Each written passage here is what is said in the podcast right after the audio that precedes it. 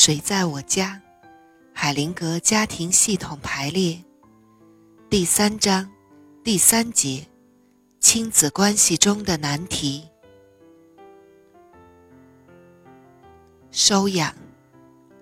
问：我是收养中心的一名社工，经常要处理孩子应该被收养，还是应该留在孤儿院这一类问题。我们还要处理出了问题的收养家庭，请问有没有对我们有帮助的系统性指导呢？海灵格说：“如果孩子不能够由自己的父母抚养成人，那么祖父母或外祖父母也许是最好的选择。通常他们和孩子的关系很密切。”如果他们能收养孩子，一般情况下，孩子们会得到很好的照顾。万一情况有什么变化，他们回到父母身边也比较容易。如果孩子的祖辈都不在人世，或者祖辈不能接受他们，那么接下来的选择常常是父母的兄弟姐妹。仅仅在家族中，没有人能做到这一点的时候，收养才最后纳入考虑的范围。根据我处理这类家庭的经验判断，决定性因素是养父母的意图。如果他们的所作所为真是为了孩子的利益，那么收养。就可能会有一个好的结局。养父母真正考虑的，常常并不是孩子的利益，而是自己的利益。很常见的就是，他们没有孩子，想超越自然给他们设下的极限，想让孩子把他们拉出失望的泥潭。当这种情况出现时，付出和接受的基本流动，以及关系中的法则，在他们开始之前就已经被搞乱了。父母只能期望接受他们行为的后果，而孩子也将受苦。如果一对伴侣收养一个孩子，是出于自己的需要。不是出于关心孩子的开心快乐，那么，为了满足自己个人的需要，他们会悍然的把孩子从亲生父母那边带过来。在系统中，这相当于一种偷窃孩子的行为，因此，将会在家庭系统内引起严重的负面后果。是什么原因让亲生父母把孩子交给别人抚养，并没有多大关系。养父母常常会付出等值的代价，例如，因为错误的理由收养一个孩子之后，养父母常常会离婚。伴侣的牺牲是为了从亲生父母那里。抢走他们的孩子所做的补偿，在我处理过的那些家族中，由于不恰当的原因而收养孩子的结果，包括有离婚、生病、流产和死亡。在最具破坏性的形式中，这种动力可以表现成养父母的亲生孩子中。会有人生病和自杀。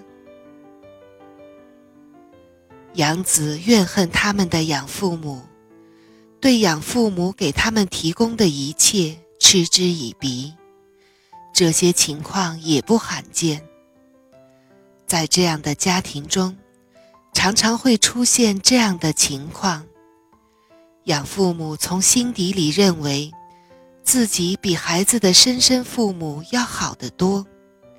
而孩子，也许会无意识地表现出要站在自己亲生父母一边。有些时候，生身父母把孩子交给别人抚养时，并非是迫不得已的。那么，孩子理所当然的会怨恨自己的父母，而养父母却变成了替罪羊。如果养父母已经把自己当成了亲生父母，情况对他们来说就会更糟。如果养父母很清楚，他们只不过是亲生父母的代理，那么孩子就会把自己的负面情绪一直对着亲生父母，对养父母就会心生感激。这样对养父母来说。是一个极大的安慰，对寄养的孩子，又何尝不是呢？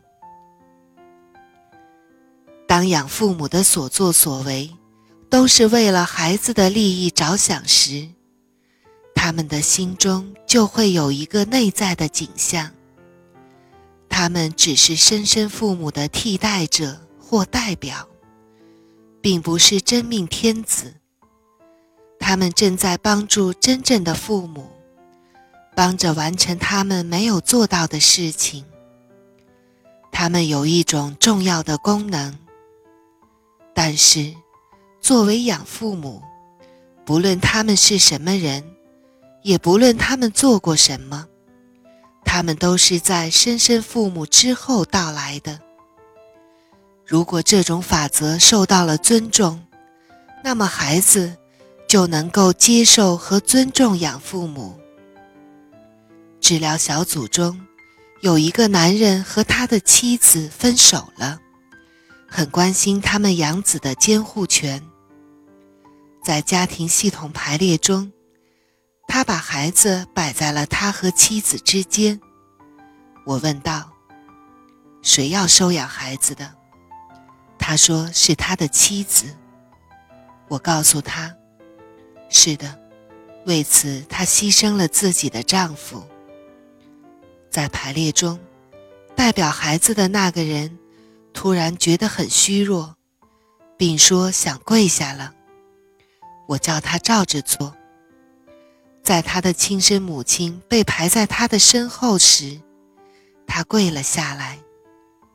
后来他转身对着自己的亲生母亲时，就觉得自己如释重负。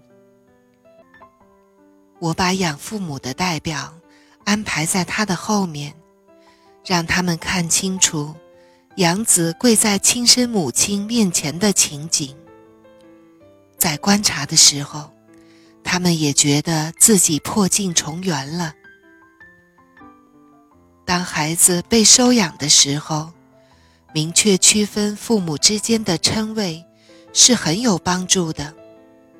养子对亲生父母和养父母要明确的采用不同的称谓，例如父亲和母亲，以及爸爸和妈妈。养父母不应该把收养的孩子看成我的儿子或者我的女儿，他们传达给孩子的信息更应该类似于。这是我们收养的孩子，我们代表他的亲生父母照顾他。这一信息有明显不同的性质。任何一种情况都没有固定的解决办法。要点就是，养父母要保持对亲生父母很深的尊重，并让孩子也十分清楚这种尊重。在多数情况下，养子保持用自己原来的名字会更好，这样能让他清楚自己是被收养的。问：如果孩子想采用继父或养父所起的名字，又会怎么样呢？海灵格说：“我建议要小心。”孩子们能自觉地感受到养父母想要些什么，也会按照他们的愿望而行动。养父母必须认真观察，要弄明白什么对孩子有益，然后去做这些，不要被自己的需求搞得心烦意乱，不要让孩子成为他们需求的代言人，好像他们的需求原来就是孩子自己的似的。当父母发现什么对孩子真的有益的时候，那么孩子。